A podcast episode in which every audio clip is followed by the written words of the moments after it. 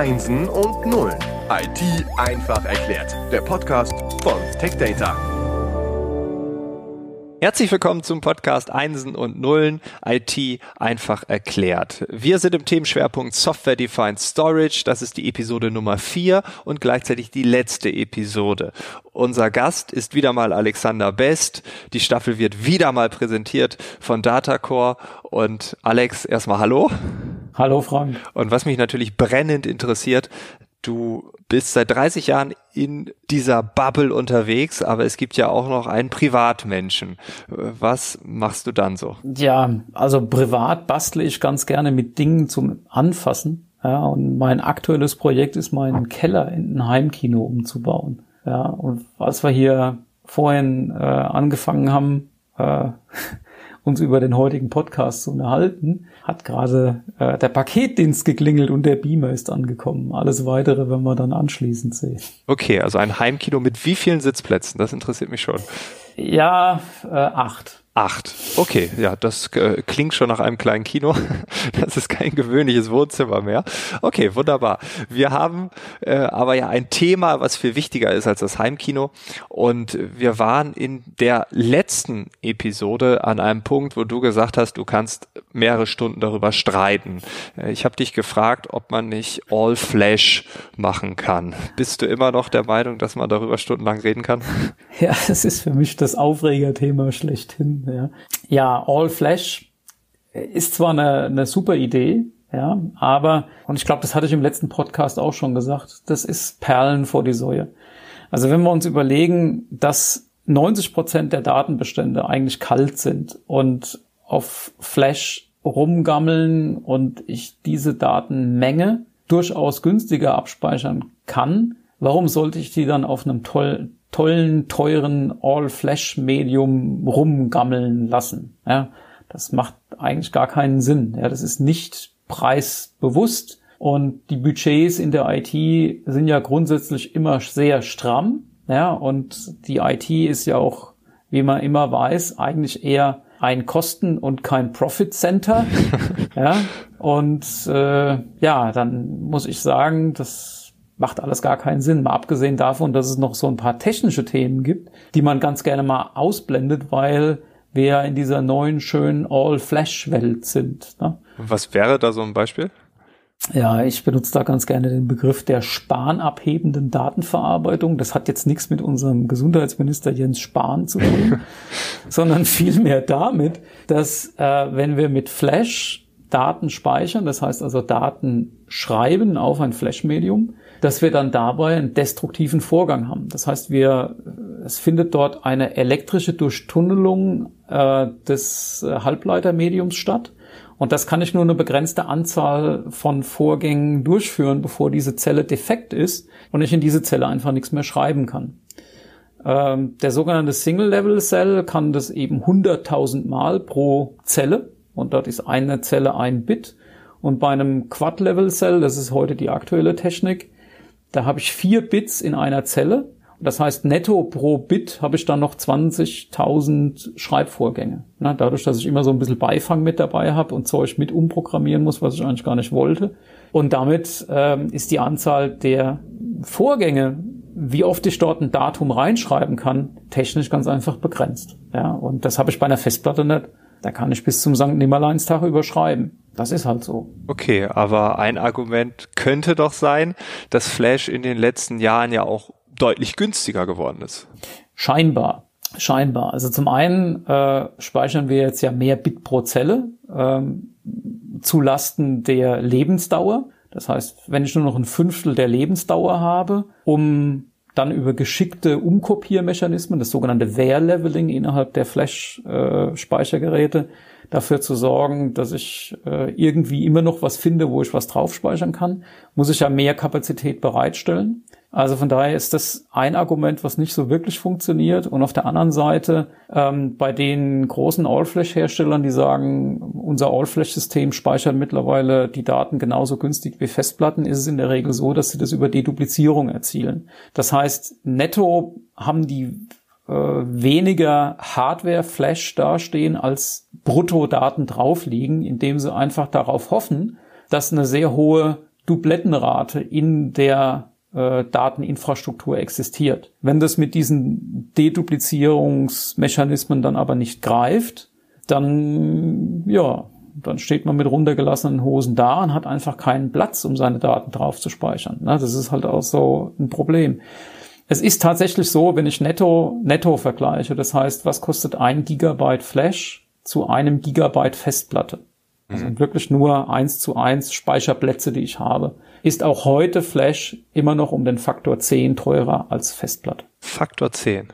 Wow. Ja. Ist das allen bewusst, die das einkaufen? Nicht zwingend, nicht zwingend. Ich meine, wer sich heute ähm, damit beschäftigt und sagt, ja, warum muss ein Enterprise Storage Array, äh, also so eine große Speichereinheit, warum muss die eine halbe Million Euro kosten? Ich kann doch auch in den Mediamarkt gehen und die gleiche Speichermenge für ein paar tausend Euro in USB-Platten kaufen.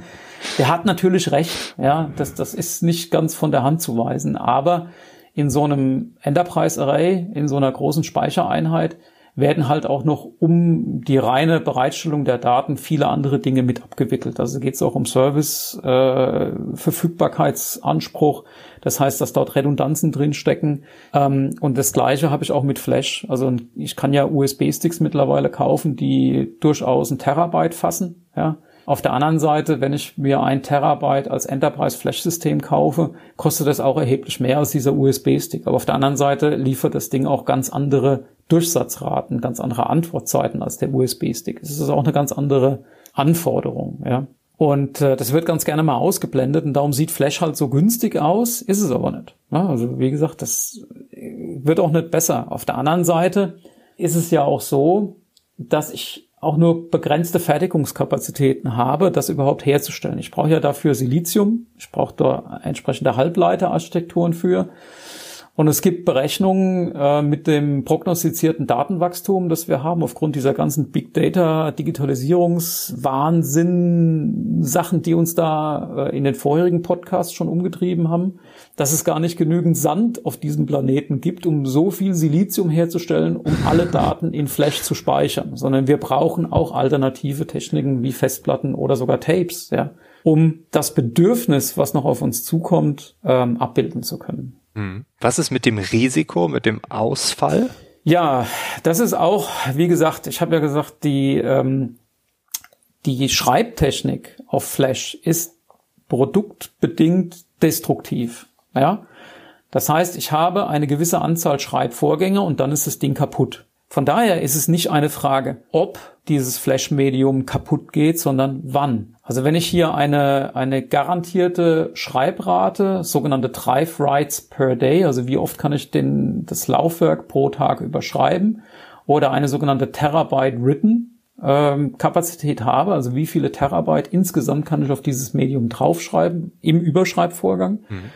Wenn ich diesen Wert überschreite, dann ist das Flash-Medium kaputt. Bei einer Festplatte gibt es diesen Faktor nicht. Die Festplatte hat eine Meantime Between Failure, also die Zeit bis zum Ausfall, und das ist dann üblicherweise ein mechanischer Ausfall, dass der Motor kaputt geht oder so irgendwas. Und das sind mehrere Millionen Stunden, unabhängig davon, wie viel Daten ich da reinschreibe.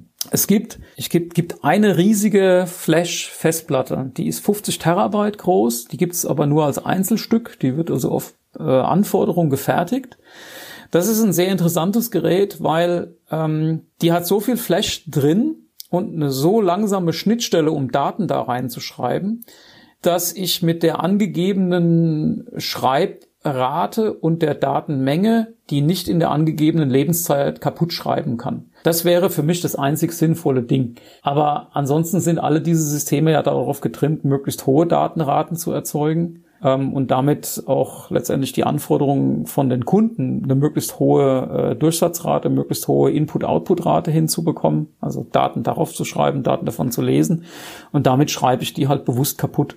Ja, und dann ist All Flash an der Stelle nicht die Antwort. Weil ich muss in dem Moment, wo ich ähm, alles auf Flash gesetzt habe, natürlich auch all dieses Flash alle fünf bis sechs Jahre komplett durchtauschen, komplett ersetzen. Habe ich eine hybride Architektur, dann muss ich eben nur diese Flash Komponenten, diese zehn Prozent zum Beispiel, alle fünf Jahre durchtauschen, wenn der Lebenszyklus am Ende ist. Wenn meine Festplatten aber sich noch wartungsverlängern lassen, kann ich mit gutem Gewissen die Festplatten vielleicht auch zehn Jahre laufen lassen. Da kann ich mit einer Flash-Architektur nicht ohne weiteres. Das ist ein sehr, sehr schwieriges Thema. Ja, und darum halte ich das für falsch, zu sagen, ähm, All Flash ist da, wo die Welt hingeht. Wie sieht's denn in der Realität aus? Also wenn wir uns Unternehmen angucken, also wenn manche sagen, All Flash, das macht Sinn, dann müssten das doch auch schon große Teile der Unternehmen machen oder halt auch nicht. Ja, dazu gibt's eine interessante Erhebung. Der Stouch Newsletter hat eine Umfrage gemacht im April 2017. Und ähm, gut, ist jetzt schon ein paar Jahre her, aber der, der, das Gros hat sich da nicht wirklich signifikant verändert. Aber zu dem Zeitpunkt waren zwei Prozent der befragten Unternehmen All Flash. 55 Prozent der Organisationen war Hybrid oder sogar rein auf Festplatten unterwegs. Wir haben selbst in einem unserer Webcasts gegen Ende von 2017 die gleiche Frage gestellt. Es war jetzt nicht unbedingt repräsentativ, weil wir halt an der Stelle äh, quasi Datacore äh, Interessenten und, und Kunden in der ähm, in der Umfrage drin hatten. Aber auch dort war es so, dass die bei drei Prozent All Flash waren und der Rest hat sich geoutet, halt mit Festplatten zumindest im Hybridsektor zu arbeiten, wenn nicht sogar alles auf Festplatten läuft. Und an dem Trend dürfte sich auch bis heute aufgrund der Kostenstruktur nicht signifikant was verändert haben, hm. weil Geld ist grundsätzlich keins da.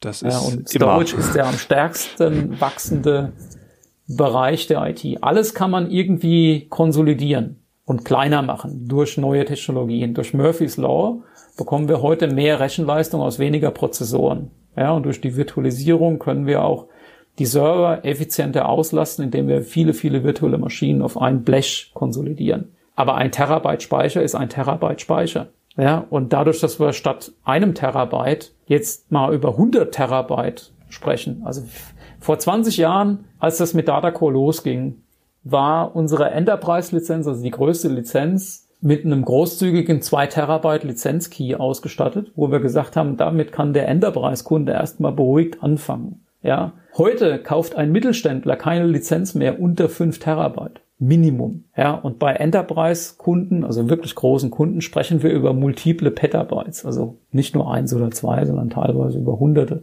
Und das sind Faktoren. Also das, und das wird auch immer wahnsinniger. Also wir lernen, das könnte so ein Fazit sein.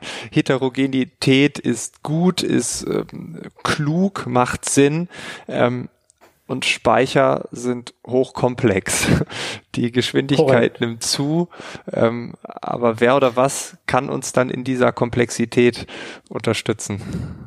Automatisierung, und das ist der Punkt. Also die Software-Defined Storage Architektur ist primär ein Automatisierungswerkzeug, das uns diese komplexen Entscheidungen einfach abnimmt, indem wir dort Regelwerke definieren können, wie wir mit diesen komplexen Einzelkomponenten umgehen, um das Optimum für den Anwender herauszuholen. Und durch diese Abstraktionsschicht, den Software-Defined Storage Layer, können wir diese Automatisierung dazwischen schalten, vollkommen egal, ob die jeweilige Speicherhardware, die wir einkaufen, das mitbringt oder auch nicht.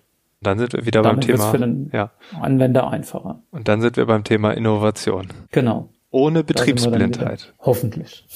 Definitiv. Alex, vielen Dank für deine Zeit, für die vierte Episode. Vielen Dank für die Staffel, dass du dir die Zeit genommen hast, uns in dieses Thema einzuführen, äh, tiefer reinzugehen, dass wir das Ganze verstehen. Und äh, ja, Dankeschön. Ja, vielen Dank auch für die Zeit und äh, es war mir ein Vergnügen. Mir auch. Und vielleicht bis zum nächsten Mal. Ja, Ciao. Genau. Bis dann. Ciao.